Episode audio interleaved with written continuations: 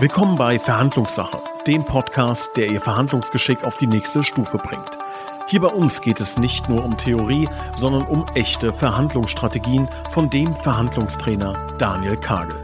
Seien Sie gespannt, lernen Sie Neues und gewinnen Sie jede Verhandlung.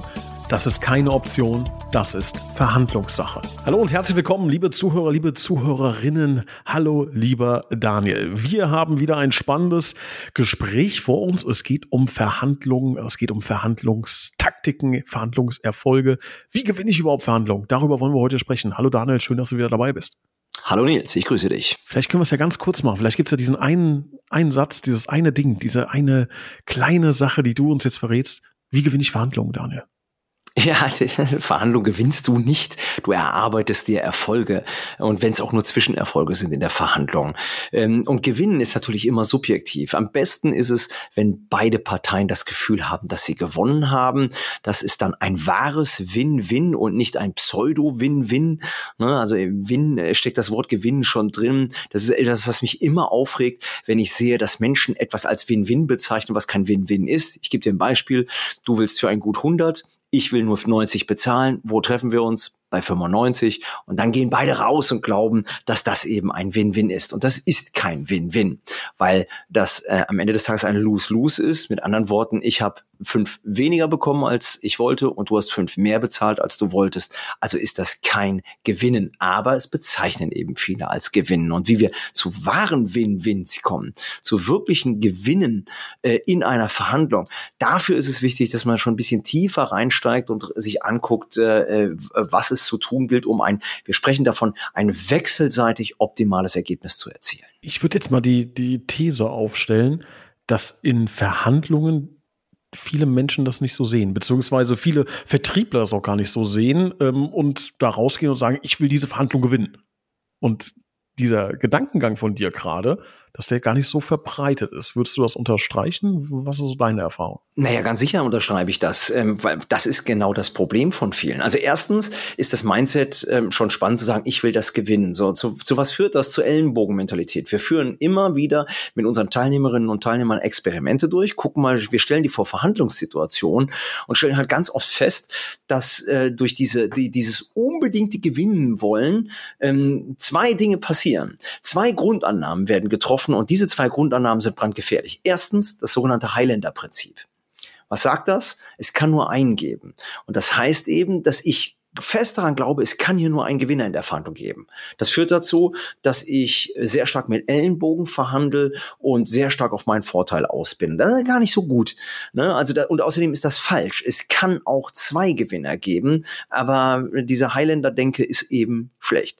Die zweite Fehlannahme ist, und das ist der viel größere äh, Problempunkt, dass viele glauben, dass die Ressourcen, um die es in der Verhandlung geht, eben begrenzt sind. Dass wir uns eben nur dieses eine Kuchenstück angucken, wo Euro draufsteht und dass es das ist, worüber wir verhandeln. Aber in einem Kapitalismus, da wo wir leben, überwiegend jedenfalls, haben wir den Vorteil, dass wir Mehrwerte schaffen können, dass wir den Kuchen, um den wir verhandeln, dass wir den eben immer wieder größer machen können. Und das, das braucht Kreativität. Und genau die, die nimmst du dir, wenn du mit dem Mindset reingehst, ich muss die anderen platt machen und es kann hier nur einen geben. Also würdest du vorschlagen, wenn ich jetzt vor einer Verhandlung stehe und möchte jetzt irgendwas einkaufen, ne? So, und erstmal muss ich, muss ich wahrscheinlich den äh, Gedanken streichen, äh, Gewinn macht man im Einkauf, ne? Also da steckt ja auch wieder dieses, dieses Gewinn drin, sondern äh, sagst du, ich muss da reingehen in so ein Gespräch, in eine Verhandlung mit dem Ziel, es müssen beide Parteien gewinnen oder muss ich versuchen, für mich zu gewinnen. Und wenn der andere auch versucht, für sich zu gewinnen oder die andere, dass dann ja im Idealfall beide gewinnen. Weißt du, was ich meine? Muss ich mich auch um die andere Person kümmern überhaupt? Getreu dem Motto, wenn jeder an sich denkt, ist an jeden gedacht. Ne? Ganz so einfach ist es nicht. Äh, ähm, und es hängt auch davon ab, welche Art der Verhandlung du hast. Hast du zum Beispiel einmalige Verhandlungen, halte ich eine sehr wettbewerbsorientierte ähm, Verhandlungsstrategie für erfolgreich. Was ist denn, wann bezeichnen wir jemanden als wettbewerbsorientiert? Ganz einfach. Wettbewerbsorientierte Verhandlungen sind Verhandlungen, wo der Verhandlungspartner eher weniger Interesse an der Beziehung hat, aber maximales Interesse am Ergebnis. Das Gegenteil davon ist die Anpassungsstrategie ähm, in der Verhandlung. Das bedeutet, ich bin eben sehr beziehungsorientiert. Ich möchte mit dem Menschen, mit dem Geschäftspartner, mit dem Verhandlungspartner gut klarkommen. Wenn das auch zu Lasten meiner Marge geht, ist das völlig in Ordnung. Also beides ist aus meiner Sicht suboptimal. Wettbewerbsorientiertes Verhandeln kannst du machen, wenn du einmal Verhandlungen hast. Aber das heißt nicht automatisch, dass du bei dauerhaften Verhandlungen die Anpassungsstrategie wählst, weil auch das ist natürlich nachteilig, weil du dann permanent Marge lässt. Und das ist auch nicht gut. Also versuche, ich versuche das mal auf, auf ein Beispiel runterzubrechen, wenn ich das, ob ich das richtig verstanden habe. Ich bin äh, im Urlaub äh, auf einem Markt und möchte mir da einen Rucksack kaufen. Da muss ich ja jetzt nicht maximal daran interessiert sein, dass beide Parteien nach Hause gehen und sagen, das war äh, so ein schöner Deal, sondern da kann ich doch auch egoistisch sagen, da muss ich jetzt versuchen, äh, meine Kröten beisammen zu halten. Andererseits, wenn ich ein äh, neues Büro mieten möchte und weiß, mit dem Vermieter arbeite ich im Idealfall zehn Jahre zusammen, da kann ich das nachvollziehen. Ist das, ist das äh, so gut zusammengefasst? Ja, so ist es. Du, du darfst natürlich auch nicht vergessen, wenn du irgendwo auf dem Markt bist, dann musst du davon ausgehen, dass der Gegenüber dir keine Tasche verkauft, wo er Minus macht. Das heißt, ich gehe stark davon aus, dass äh, solange er noch den Deal eingeht mit dir, dann hat er auch seinen Schnitt und dann reden wir auch von Win-Win. Ähm, aber das ist was ganz Spannendes, was du erzählst. Und zwar, ich habe mir vor äh, drei Jahren ähm, habe ich mir mal einen Pool geleistet. Ja, so ein Pool, so vier mal acht Meter für unser Heim. Und da habe ich genau den Fehler gemacht, den eben viele machen. Ich bin nun mal ein sehr wettbewerbsorientierter Verhandler. Und was habe ich gemacht? Ich habe den Poolhersteller, ich habe also mir schön eine schöne Butner rausgesucht. Ne, wir erinnern uns, Best Alternative to No oder to Negotiated Agreement. Und habe mir mehrere Angebote nebeneinander gelegt. Und dann habe ich meinen präferierten Lieferanten so lange ausgepresst, also ich kann es gar nicht anders sagen, ich glaube, genau das habe ich getan. Ich habe ihn so lange bearbeitet, bis der irgendwann aufgestanden ist und gesagt hat, Herr Kagel, wenn Sie jetzt noch ein Euro von mir wollen, dann gehe ich, dann, dann ist mir das Geschäft egal. Ja, also ich habe den richtig ausgesaugt und ich glaube auch, wenn ich mir so die Marktpreise angeguckt habe, dass ich hier einen sehr, sehr guten Deal gemacht habe. Aber, haha, ich habe da zu kurz gedacht. Und äh, das habe ich bitter, bitter gespürt im Nachgang. Naja, wenn du so einen Pool holst, dann ist das eben eine Sache der Einmalkosten. Aber was ich überhaupt nicht berücksichtigt hatte, waren die TCOs, die Total Cost of Ownership. Das heißt, die Überwinterung, das Chlorieren, ähm, äh, die Inbetriebnahme im Frühjahr. Und dafür brauchst du ja immer Fachleute. Es gibt Menschen, die können das alleine, ich mache das eher weniger. Sprich, ich habe die Firma weiterhin gebraucht. Und jedes Mal, wenn die mir jetzt die letzten drei Jahre eine Rechnung geschickt haben äh, und ich die Preise gesehen habe, die die aufgerufen haben für diese Dienstleistung, dann war mir klar, der hat sich das alles schön sauber wiedergeholt. Das, was ich ihm damals abgenommen habe. Das heißt, ich habe viel zu kurz gedacht und ja, im Grunde genommen habe ich damals viel zu hart verhandelt, viel zu wettbewerbsorientiert verhandelt. Ich hätte ihm vielleicht noch was geben müssen, damit er auch seinen Spaß hat. Aber so lernst du aus Fehlern und das ist ja auch richtig und gut so, dass du diesen Fehler dann eben nicht nochmal wiederholst. Da habe ich mal eine, eine sehr äh, persönliche und private Frage an dich. Würdest du sagen, dass es für dich insgesamt ein dickes Plusgeschäft ist, dass du sehr, sehr gut verhandeln kannst? Ähm, oder würdest du sagen, dass ähm, ja auch vielleicht so eine Art False Balance entsteht, mit einem Verhandlungstrainer in Verhandlungen zu gehen, dass Leute pauschal sagen, nein, oder ich gehe gar nicht in eine Verhandlung oder dir nachgeben zu schnell. Wie, wie würdest du persönlich sagen, reagieren die Leute auf dich, wenn du, wenn du verhandelst? Also das kann ich sehr präzise sagen, weil ich diese Erfahrung eben tagtäglich mache bei Kunden, die mit mir zusammenarbeiten wollen. Die meisten versuchen sie erst gar nicht. Ja, das heißt also, wenn du jetzt meinen Tagessatz zum Beispiel nimmst, ich glaube 80 Prozent, das ist jetzt eine, eine, eine Zahl äh, aus, aus dem Bauch heraus, 80 Prozent meiner Kunden und Kundinnen, die verhandeln erst gar nicht. Die sagen, ja Karl, was soll man mit ihnen verhandeln? Das ist ja auch schwierig. Verstehst du? Mich rufen Kunden, Klienten an und wollen Verhandlungstraining. Und ich habe natürlich ein Argumentarium, was kein anderer hat. Ich kann dem Kunden immer sagen, Sie mal, was wäre ich denn für ein Trainer, wenn ich Ihnen jetzt Rabatt geben würde? Ne? Ähm, was ich natürlich mache, ich gucke mir schon, schon Kuchenstücke an, ich gucke mir schon Stücke an, Dinge an, wo ich dem Kunden was Gutes tun kann, aber mein Tagessatz wird nicht gerüttelt, das mache ich einfach nicht. Und es gibt eben auch in anderlei Hinsicht, ich habe jetzt zum Beispiel mit mir einen Makler ähm, äh, engagiert äh, für ein Haus, was wir uns jüngst geholt haben und der Makler hat, äh, da ging es um die Maklercourtage, hm, da muss ich natürlich auch Maklercourtage bezahlen, wenn der dann entsprechende Mieter ähm, ähm, bekommt kommt. Und äh, der hat mir gleich gesagt, ja, äh, da brauche ich ja gar nicht zu verhandeln, da gebe ich ihm gleich mal äh, einen geringeren Satz. Ja, ähm, den habe ich natürlich auch nochmal angegriffen, logischerweise, ja, weil ich es einfach gerne mache. Aber ich glaube, ich persönlich, und das war deine Frage, ich muss aufpassen, dass ich es nicht übertreibe. Und ich habe es in meinem Leben schon oft übertrieben. Und so wie mit dem Poolbauer, wo ich der Meinung bin, na, da hättest du vielleicht auch den Euro dem anderen noch lassen können. Du hast gesagt, wann gewinnt man eine Verhandlung? Ich glaube, ich habe oft in meinem Leben eine kurzfristige Verhandlung gewonnen, aber langfristig habe ich sie verloren. Egal ob im zwischenmenschlichen oder im monetären Bereich. Ich habe gelernt, dass du Menschen auch mal ihren Schnitt lassen darfst und eben nicht den letzten Penny rausquetschen musst, auch wenn ich unglaublich viel Spaß daran habe, aber es ist für eine gesunde Beziehung oftmals besser, dem anderen auch noch was zu lassen. Ich habe so manchmal das Gefühl, oder vielleicht bin ich auch so Menschen schon mal begegnet, die unbedingt ihr, ja, ihr Spiel gewinnen wollen und sogar einen sehr guten Deal fallen lassen, sausen lassen, weil sie nicht bei 100% gelandet sind. Weißt du, wie ich meine? Also die wollen 100 Euro haben, sagen, eigentlich sagt der Chef, komm, mit 95 sind wir zufrieden. Wenn du 95 nach Hause bringst, ist es gut.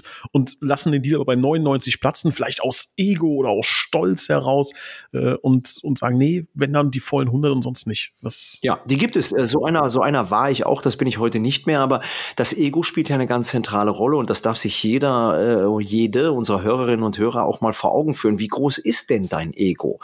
Ähm, ich sage immer, das Ego ist einer deiner größten Feinde in der Preisverhandlung oder in der Verhandlung Verhandlung generell, weil das genau an dem Punkt dir eben zum Verhängnis wird. Du lässt einen guten Deal sausen vor lauter Stolz, vor lauter Ehre und sagst, ne, das gönne ich ihm jetzt nicht, da bin ich zu stolz für.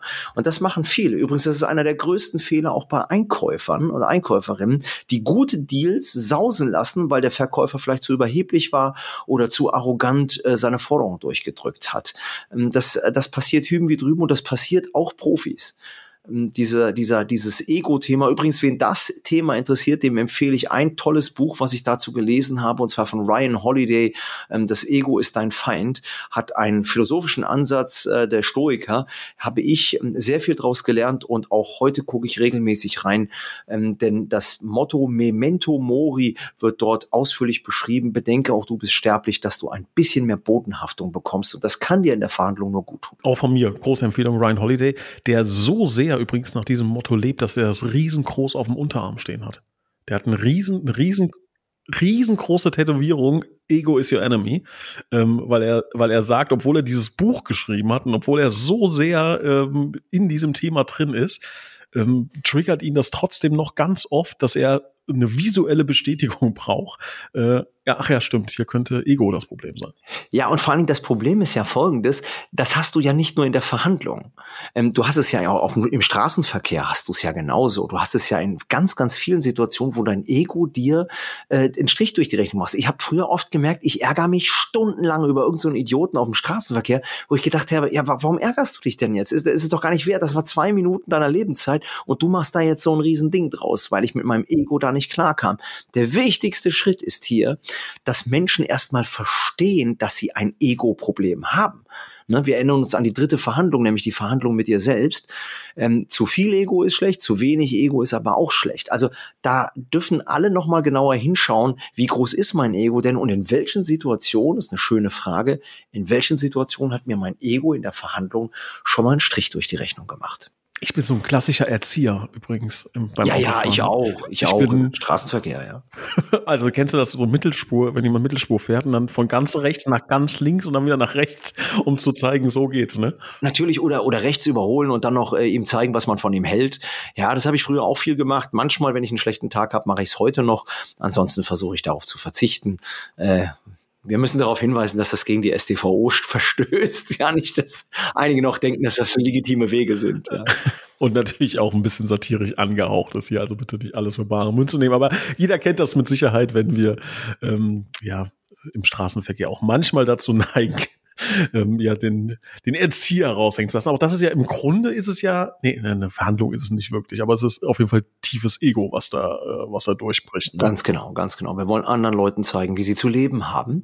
Und ähm, ja, das funktioniert eben nur bedingt. Kommen wir nochmal zurück äh, zum Thema Verhandlung und, und Verhandlung gewinnen. Ja, also ich habe jetzt irgendwie das Gefühl, also äh, fangen wir mal damit an, gibt es so eine glaubst du, die Leute haben so eine innere Uhr, in der sie, oder so eine, so eine Strichliste, an der man genau herausfindet, ähm, so und so oft gewinne ich Verhandlungen oder glaubst du, Leute über- oder unterschätzen sich da? Ja, das ist eine schwere Frage. Ich persönlich habe eine feste Meinung, du kannst es auch Glaubenssatz nennen, dass viele Menschen sich in Verhandlungen oder generell in ihren Skills, zum Beispiel beim Verkaufen, eher überschätzen.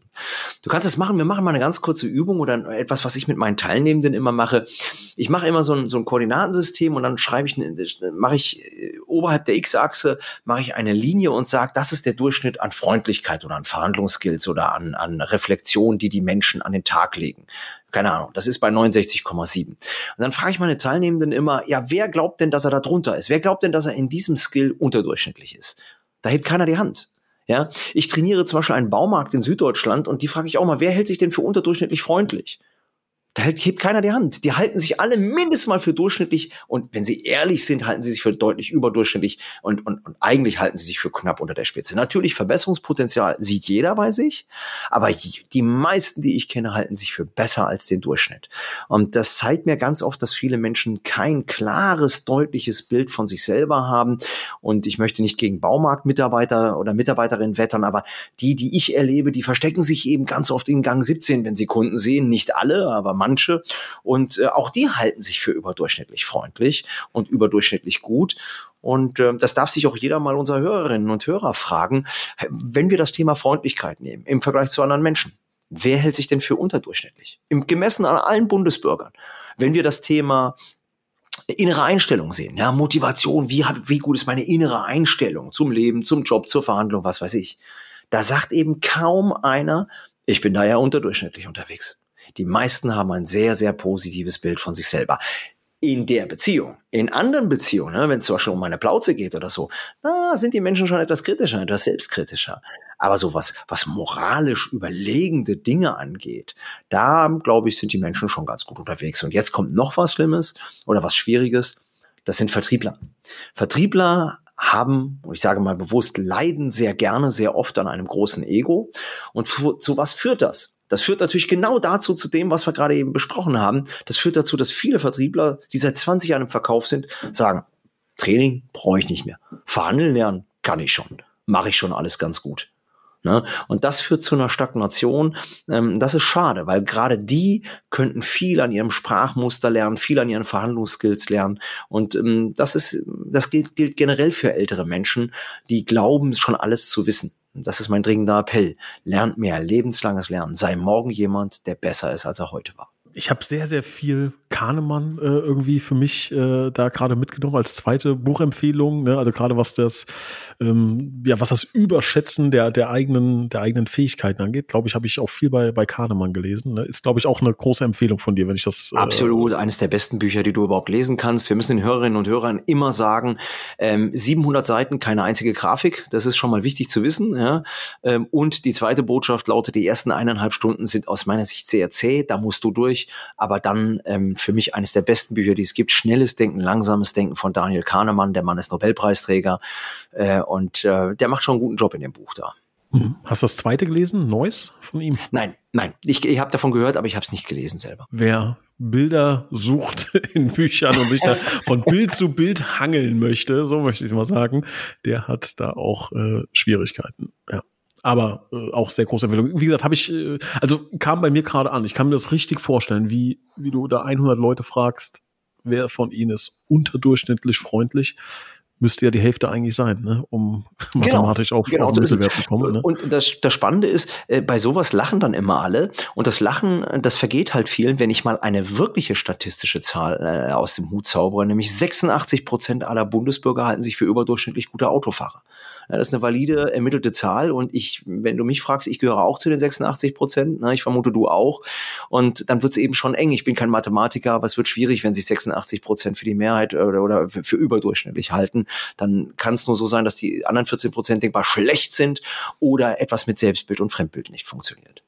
Ja, auf jeden Fall ähm, heißt das für uns, dass sich Vertriebler oder Menschen in Verhandlungen wahrscheinlich überschätzen, wahrscheinlich auch die eigenen Skills da ein bisschen, bisschen überschätzen. Ja? Natürlich, das geht mir ja auch heute noch so. Äh, wenn ich in Verhandlungen reingehe, fühle ich mich oftmals überlegen. Das ist brandgefährlich, dieses Mindset. Brandgefährlich.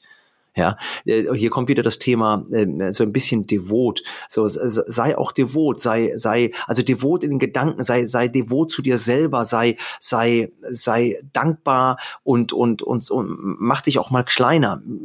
Also das klingt jetzt erstmal blöd, ja, mach dich kleiner, weil ich predige ja permanent, mach dich größer, breite Brust. Ähm, das meine ich auch nicht zu jedem, aber ich glaube, dass viele Menschen auch gut daran tun, gerade Menschen mit einem großen Ego, die dieses Prinzip Memento Mori, bedenke denke, du bist sterblich, dass sie das mehr verinnerlichen. Gerade Menschen mit großem Ego, mit sehr wettbewerbsorientierten Verhandlungsskills.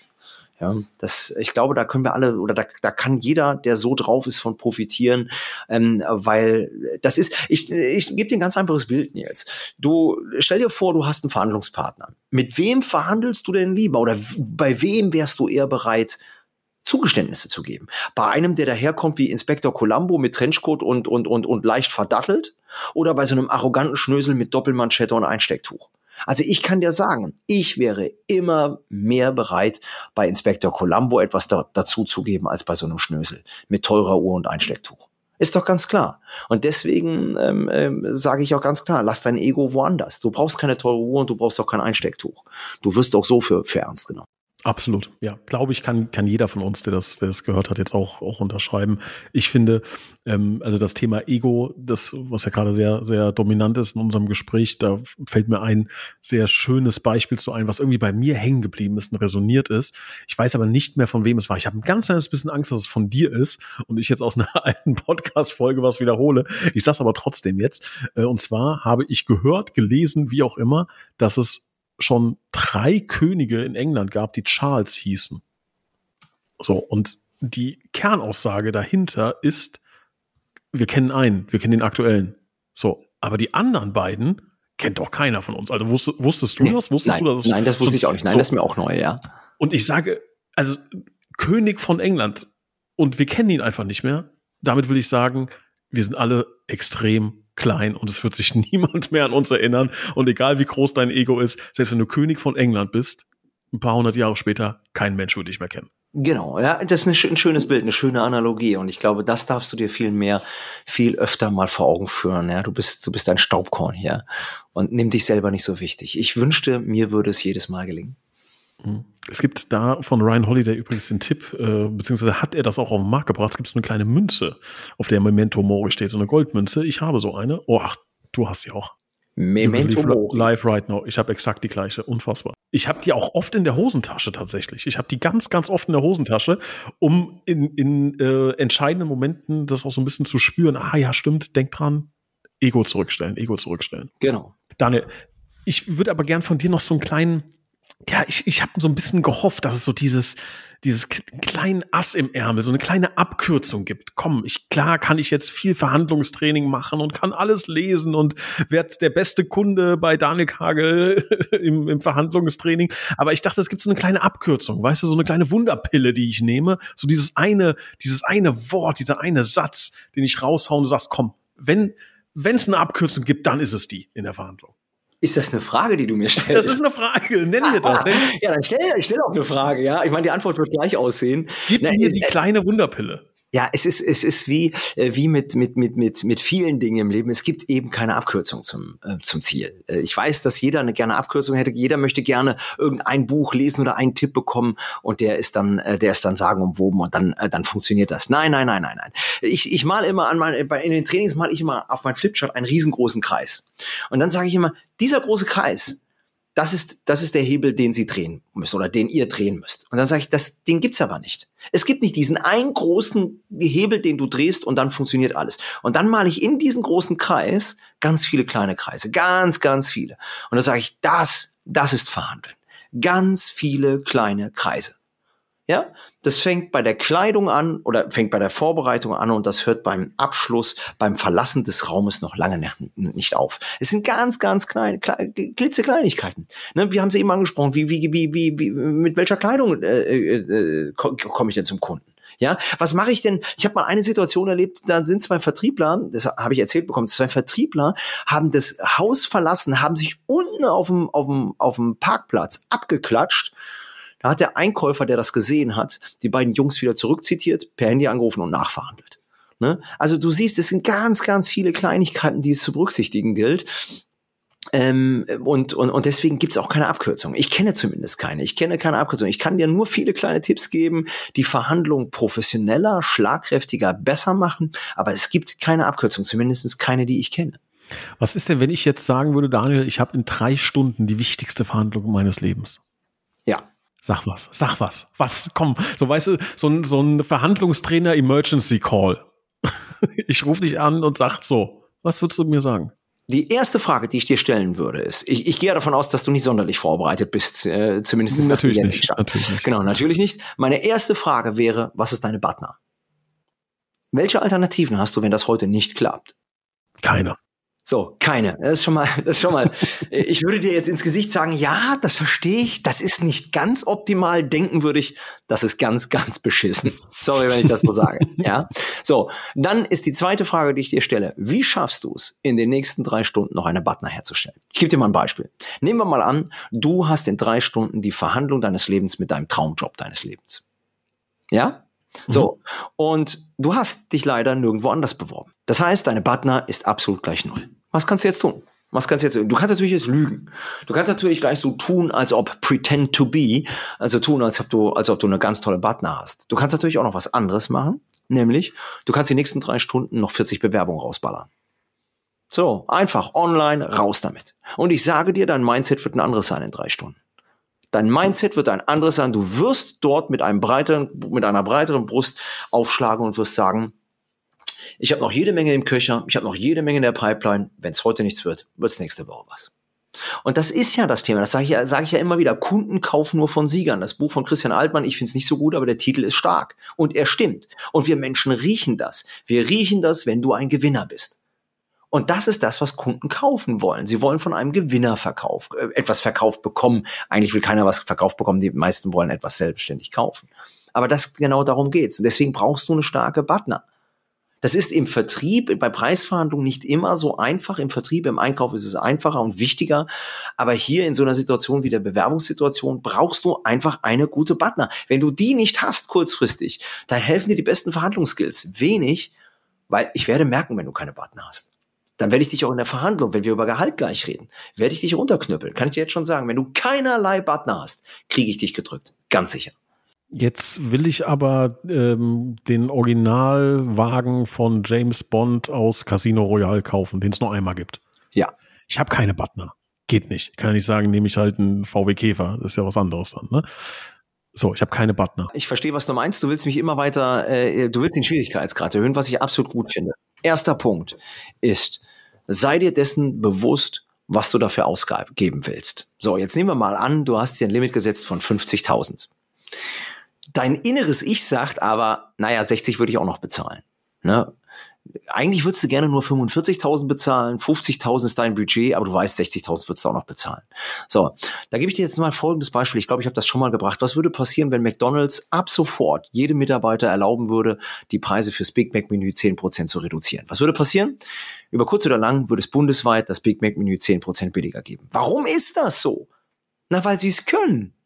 In dem Moment, wo du ein mögliches Ziel vor Augen hast, wo du sagst, so weit kann ich gehen, wirst du es auch tun.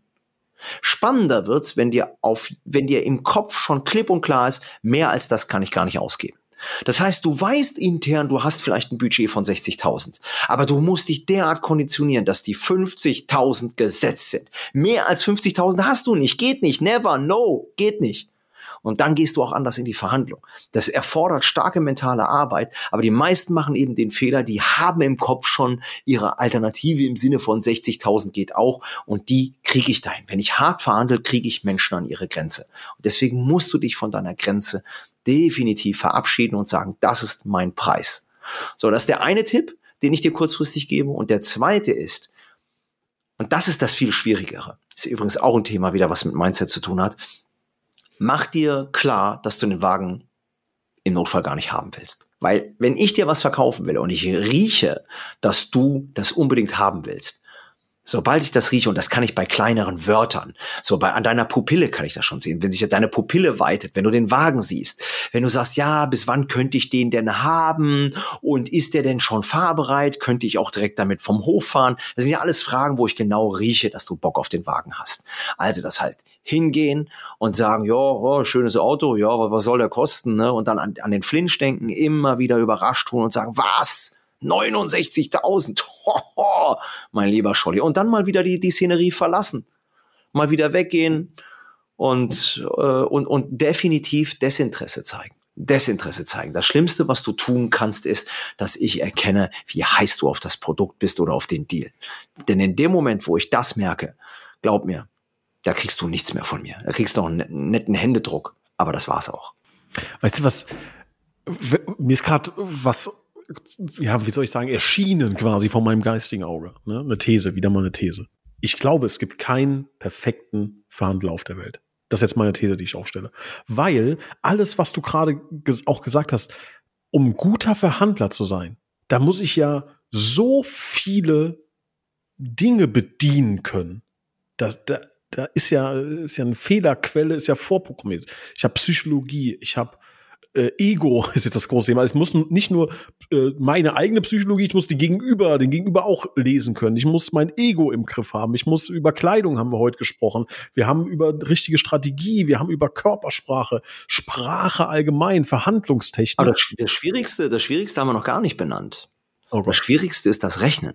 Auch das noch. Das, das ist beim Auto. Beim Auto mag das noch einfach sein, aber ich habe ähm, ich habe viele Situationen, wo ich ähm, ich habe zum Beispiel heute Morgen Verhandlungstraining mit einem Telekommunikationsanbieter geführt und da geht's halt um ganz ganz viele. Da geht's nicht nur um Mobilfunkverträge, um Festnetz, um Glasfaser. Da sind diese Kuchenstücke unfassbar viel und groß.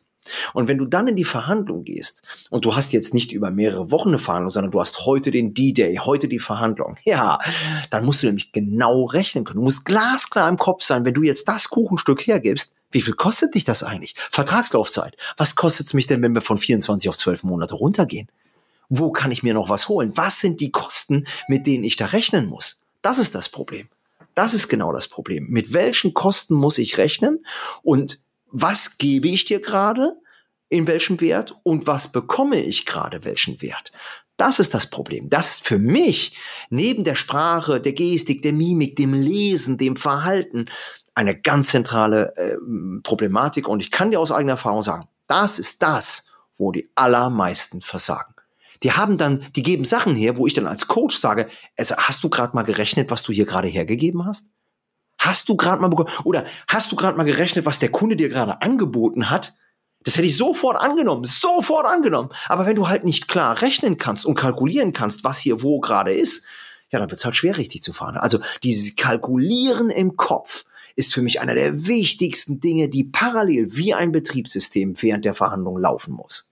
Also kommt noch eine Schwierigkeit, noch was Komplexes dazu mit, mit der Mathematik zu den ganzen Punkten, die ich gerade aufgeführt habe. Das heißt also, würdest du das unterschreiben? Man, es wird nie den perfekten Verhandler geben. Es wird jemanden geben, der nah dran ist. Ja, na, natürlich. Und das Gemeine kommt jetzt. Jetzt äh, gibt es ja, du hast es ja auch schon gesagt, Daniel, mit dir zu verhandeln ist sicherlich nicht leicht. Haha, weit gefehlt. Denn wenn ich emotional befangen bin, weil ich dieses Auto haben will, weil ich dieses Produkt haben will, bin ich eben auch kein guter Verhandler. Warum? Weil auch ich ein Mensch bin mit Ego, mit Emotionen und mit Gefühlen. Und ich glaube, dass bei mir Menschen auch herausfinden können, wenn ich Bock auf was habe. Ja, wenn ich das wirklich haben will, äh, dann wird's halt, dann wird's halt echt schwierig. Ne? Ich habe mir jetzt jüngst hier erst so, so einen schönen Stift geholt hier, ne? Und äh, das ist natürlich auch eine Marke, wo wenig verhandelt wird, aber natürlich habe ich das auch probiert. Aber der hat gesehen, äh, hier, ich war ganz heiß auf diese Gravur, ja, äh, äh, der hat natürlich gesehen, dass ich das haben wollte und äh, äh da, da gab's gar nichts. Also da habe ich, da habe ich noch nicht mal einen Briefumschlag dazu bekommen, ja, also null gar nichts. Und am Ende des Tages habe ich auch gesagt, komm, ich will das Ding haben, scheißegal, ja, möchte ich jetzt haben. Und ähm, das merken halt Menschen bei mir hier und da eben leider auch. Und ähm, dann wird's schwierig. Würdest du also empfehlen, jetzt versuche ich wieder was, was rauszuziehen, wo ich, wo ich eine Gehand. Ich kenne auch schon die Antwort. Kann. Ich weiß deine Frage und ich sage jetzt schon ja, empfehle ich. Immer. Ich weiß, was du fragen willst. Du, du willst fragen, lohnt es sich, dass andere für dich verhandeln bei Sachen, die dir wichtig sind? Nee. Scheiße. Aber ist, eine, ist, ist, eine gute, ist so eine gute Frage, die hätte von mir kommen können. Deshalb lass uns die mal dazwischen schieben. Äh, okay. Das ist wirklich eine spannende Frage. Also kann ich dich vorschicken und du verhandelst für mich? Ja, ist für mich einer der besten Verhandlungsstrategien, die du nutzen kannst. Lass, sobald es um emotionale Befangenheit geht bei dir, lass andere für dich verhandeln. Das ist mittlerweile so, dass ich auch in manchen Dingen sage, das soll meine Frau machen, obwohl meine Frau jetzt nicht ganz so die Techniken beherrscht wie ich. Aber bei hochgradig emotionalen Dingen, wo ich vielleicht auch Wut habe, es geht ja auch manchmal Verhandlungen, wo du nachverhandeln musst, wo du echt wütend bist auf deinen Kunden oder deinen Lieferanten. Da sage ich, das kann meine Frau viel, viel besser, weil die überhaupt nicht emotional involviert ist. Wenn du dir ein Auto kaufen willst, würde ich an deiner Stelle nie verhandeln schick mich. Ja, oder schick, äh, schick, was weiß ich, schick, schick sonst irgendeinen Kumpel, der halbwegs verhandeln kann. Aber du, das ist, liegt doch auf der Hand, Nils. Jedes Mal, wenn du etwas unbedingt haben willst, das zeigst du mir doch an irgendeiner Stelle. Und das ist doch nicht gut. Lass jemand anderen für dich verhandeln. Ich sage zum Beispiel auch regelmäßig zu meinen Kunden, lass den Key-Account nicht verhandeln. Erstens, weil er nicht konfliktfähig ist, der will keinen Konflikt haben, der knickt lieber ein, als dass er Konflikte eingeht. Und zweitens ist er eben emotional komplett befangen. Der braucht den Deal, der braucht den Umsatz, der braucht den Revenue. So, lass einen anderen Kollegen hingehen, den interessiert das nämlich nicht. Der verhandelt viel cooler. Und wenn du jetzt denkst, naja, gut, der kann den Deal ja gegen die Wand fahren, weit gefehlt. Wenn du ne, einen Tag später deinen Kunden anrufst und sagst, hey, wir haben da noch eine Idee, wir haben da noch eine andere Lösung, dann kenne ich keinen Kunden, der nicht noch bereitwillig zuhört und sagt, lassen Sie mal hören. Gibt es das? Kann ich jemanden, also auf Stundenbasis verhandeln lassen? Ja, mich, mich, das ist, das ist das, was ich mache. Ja, also ich mache überwiegend Verhandlungsberatung natürlich auch bei meinen Klienten ähm, und Verhandlungscoaching. Aber du kannst auch Menschen in die Verhandlung schicken. Es ist nur ein Problem, wenn es über Kuchenstücke geht. Nehmen wir wieder den Telekommunikationsanbieter, dann hast du halt die Problematik, dass der Verhandlungsführer, in dem Fall ich, nicht so tief drin steckt, was kostet was und welche Kuchenstücke gibt's überhaupt noch daneben. Das wissen halt Menschen, die vom Fach sind, deutlich besser als ein, als ein äh, autonomer Verhandlungsführer, der nicht aus der Branche kommt. Das wusste ich gar nicht. Also das wusste ich nicht. Das ist schön. Ich habe wieder was gelernt. Also ich, wenn ich jetzt ein Haus kaufen möchte mhm. und sage, ich maximal 484.000 Euro dafür bezahlen. Das ist meine Grenze und ich kenne mich, ich kenne mich, ich knicke ein, keine Ahnung, wie auch immer. Ich rufe jetzt dich an, du führst für mich die Verhandlungen. Das würdest du machen? Ja, natürlich. Natürlich. Ich muss mich da natürlich reinarbeiten, das ist völlig klar in die Thematik. Äh, aber das, ähm, aber ich kann ja sagen, warum das oft nicht gemacht wird, weil viele Menschen das Vertrauen in andere nicht haben, weil sie sich selber überschätzen und sagen, ich mache das schon selber gut genug. Und die meisten machen es eben nicht gut genug oder sie machen es zu Lasten einer Marge oder eines, eines Bereichs, äh, wo ich sage, da hast du viel zu viel Geld gelassen, viel zu viel Federn gelassen. Das sage ich ganz oft, wenn mir Menschen von ihren Verhandlungserfolgen erzählen. Das sage ich, glaubst du nicht auch, dass der es für 10.000 Euro weniger gemacht hätte oder für, für 10 Euro oder für 100 Euro? Und oft lautet die Antwort, ja, ich glaube, für 10 Euro weniger oder 100 Euro weniger hätte er das trotzdem gemacht. Ja, denke ich auch. Ich glaube übrigens, gerade das Thema Immobilien ist da äh, etwas, wo so unfassbar viel Geld verloren oder gewonnen wird, je nachdem von welcher Seite man das sieht, weil die Leute halt denken, ah gut, Haus stelle ich halt auf Immobilien Scout und dann so, ne, ich weiß, was mein Nachbar bekommen hat, so.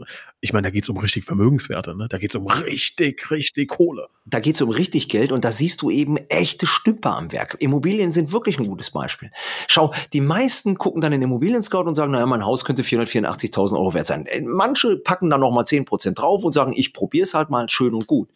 Ja, Wer halbwegs clever ist, der holt sich irgendeinen Makler und lässt sein Haus mal bewerten und hat dann eine scheinbar objektive Bewertung. Weißt du, was ich machen würde? Ich würde mir sechs Makler reinholen. Ich würde sechs Gutachter reinholen, die kosten ja nichts oder zumindest nicht viel, weil da gibt's ja Bodenrichtwertverfahren, äh, Vergleichswertverfahren, Ertragswertverfahren. Es gibt ja unglaublich viele Methoden und Arten, um dein Haus zu bewerten. Und was glaubst du, wenn du sechs Makler, sechs Gutachter fragst, wie viel dein Haus wert ist? Zu welchen Ergebnissen kommt? Ja, also entweder zu sehr viel unterschiedlichen oder, oder wenn es alle richtig gute sind, hast du im Idealfall schon so einen Mittelwert. Aber ich tendiere mal dazu, dass du sechs unterschiedliche Ergebnisse hast. Genau, also das, dazu tendiere Friedrich auch, du bekommst sechs unterschiedliche Ergebnisse. So, und jetzt frage ich dich, mit welchem dieser sechs Ergebnisse gehst du denn in die Verhandlung? Natürlich mit dem für dich besten. Das hat Donald Trump übrigens auch gemacht. Das kann man im Harvard Business äh, Review nachlesen. Ähm, Donald Trump sagt man auch nach, dass er das Handelsbilanzdefizit mit der Bundesrepublik Deutschland nicht selber gerechnet hat, sondern er hat zwölf Beraterbuden beauftragt, das zu kalkulieren und ist dann irgendwann mit seinem besten Ergebnis, für ihn besten Ergebnis zu Frau Merkel gegangen und hat gesagt, Frau Merkel, hier sehen Sie, äh, das ist das Handelsbilanzdefizit. Äh, ich habe da ja vorher gar keine Ahnung, wie man das ausrechnet, aber hier McKinsey hat das oder BCG oder wer auch immer und die haben ausgerechnet, dass äh, das Handelsbilanzdefizit bei 28 Prozent liegt und da müssen wir was tun. Übrigens, Frau Merkel hat daraus gelernt. Zu Beginn der Corona-Krise, was hat sie gemacht? Sie hat genau dasselbe gemacht. Sie hat sich der Öffentlichkeit vorgestellt und hat gesagt, Leute, ich bin doch überhaupt gar keine Virologin. Ja, äh, ich habe gar keine Ahnung, aber das RKI, das hat Ahnung. Drosten und Wieler, die haben Ahnung. Und die sagen, wir brauchen die Inzidenz von X oder eine Inzidenz von Y und äh, deswegen müssen wir jetzt einen Lockdown machen. Ne? Und das Problem ist, diese objektiven Kriterien, die sind eben nicht angreifbar. Da kannst du höchstens sagen Fake News, aber das ist halt auch schlecht. Ansonsten kannst du da gar nichts machen und musst das halt einfach mal glauben. In der Verhandlung ein sehr wertvolles Mittel ne, mal einen Inflationsgraph ausdrucken oder mal so einen Gewinngraph de deines Kunden ausdrucken. Das mache ich sehr gerne. Ich druck mir mal aus, wie die Firma, bei der ich angefragt werde, wie die performt hat die ersten drei Quartale. Und wenn die mir dann in der Preisverhandlung kommen oder in der, in der Verhandlung für mein Tageshonorar und sagt, Herr Kagel, wir müssen was am Preis machen, dann lege ich das auch gerne mal hin und sage, schauen Sie, hier äh, in den ersten drei Quartalen 37 Millionen Euro Gewinn. Erklären Sie mir noch mal ganz kurz, warum Sie was am Preis brauchen. Ja, diese sogenannten objektiven Kriterien sind sehr, sehr wichtig in der Verhandlung und können deine Position sehr stark untermauern. Das Problem ist, die kosten Arbeit, Zeit und Aufwand und das lohnt sich für viele offensichtlich nicht, deswegen tun sie es nicht. Aber in meinen Trainings wird immer wieder darauf hingewiesen, nicht ohne objektive Kriterien in die Verhandlung. Weder für den Einkauf noch für den Verkauf. Thema objektive ähm, Bewertung, beziehungsweise dann auch Fakten, so möchte ich es mal formulieren, ne? Ähm, bei dem Thema sechs Makler, sechs unterschiedliche Preise, die mir genannt werden. Das würde ja aber auch bedeuten, jetzt kommt einer, der mit einem Mondpreis ankommt, weil er den Auftrag will. Haus ist 600.000 wert, der weiß genau, der Kagel hat sechs oder fünf andere eingeladen, die sagen alle irgendwas im Bereich 500 bis 600.000. Äh, ich gehe zu dir und sag 900.000, um den Auftrag zu bekommen. So, dann ja würdest du doch einen Fehler machen, wenn du sagst, derjenige, der den, der den höchsten Preis hat. Also wahrscheinlich wäre es doch sinnvoller zu sagen, ähm, also ich muss mich dann wahrscheinlich irgendwie erstmal in die Thematik reinarbeiten, um grobes Verständnis zu haben, zu sagen, wo wird es ungefähr liegen, um alle Scharlatane schon mal auszusortieren. Ja, na, das, äh, das stimmt schon. Nur äh, ich, ich, ich, will ja den, den Makler gar nicht. Ich will ja nur sein Angebot. Ich will ja nur mal wissen, wo ist denn mein Preisindikation. Das ist das, was mich interessiert. Und die 600 oder die 900.000, ähm, damit kannst du ja durchaus auch mal in eine Verhandlungssituation gehen. Das heißt, wenn ich einen potenziellen Käufer habe, dann lege ich ihm das Angebot von dem Makler hin und sage, schauen Sie mal, es gibt Makler, die bewerten das Haus mit 900.000 Euro. Natürlich kann der Käufer jetzt sagen, ja, das ist doch Charlatanerie, das ist doch weit über dessen, was, der, was das Haus wert ist. Ja, das ist mir egal liegt erstmal da. Ich habe einen satten Anker rausgeschmissen und dieser Anker, der sitzt erstmal. Das heißt, von 900.000 muss der mich erstmal auf 400.000 runterknüppeln. Ne? Das wird ihm nicht gelingen. Das heißt, als Ankerpreis sehe ich das als nach wie vor gute Strategie. Ob ich den Makler später beauftragen würde, mein Haus zu kaufen, das steht auf einem anderen, äh, zu verkaufen, das steht auf einem anderen Blatt Papier, weil ich sehe das auch als unseriös an, weil er, weil er wahrscheinlich unbedingt den Auftrag haben will. Aber mir geht's, ersetze Makler durch Gutachter. Und dann, glaube ich, wird ein mhm. Schuh draus. Dann letzte, letzte Frage, wir müssen zum Ende kommen. Was ist die kleinste Sache, für die du jemals engagiert wurdest, eine Verhandlung zu führen? Also wenn ich dich jetzt anrufe und sage, meine Frau verbietet mir ein zweites Milky Way, würdest du wahrscheinlich das Mandat ablehnen. Aber was ist, was ist so eine Verhandlung, von der du sagst, äh, so da, das ist so die Grenze, wo es Sinn macht? Ja, das kann ich dir ziemlich genau sagen. Das war erst gestern Abend, als meine Frau gesagt hat, Daniel, geh du zu den Kindern, verhandel du mit denen, dass sie jetzt das Licht ausmachen und ins Bett gehen. Ich bin stocksauer, ich habe den Kanal sowas von voll, ich habe keine Lust mehr. Und dann bin ich hochgegangen und habe mit meinen Kids verhandelt. Und, wie ich nicht ohne Stolz sagen möchte, erfolgreich. Heißt heute Abend circa 18.50 Uhr, wenn mein Sohn die Entscheidung trifft, es ist noch nicht so weit, kann ich dich anrufen, du kommst vorbei und führst diese Verhandlung? Ja, wenn du meine Fahrtkosten und meine Honorar bezahlst, mache ich das. Und ich behaupte, dass ich das erfolgreich mache. Darüber werden wir erst nochmal verhandeln. Lieber Daniel, ich danke dir recht herzlich. War super spannend. Ähm, ich werde jetzt äh, jede Verhandlung äh, gewinnen, denke ich. Aber ich denke auch, ich bin überdurchschnittlich freundlich, überdurchschnittlich sympathisch. Und äh, ja, äh, wir werden sehen. Ich werde berichten, wie es läuft. Ich danke dir recht herzlich. Vielen Dank. Ciao.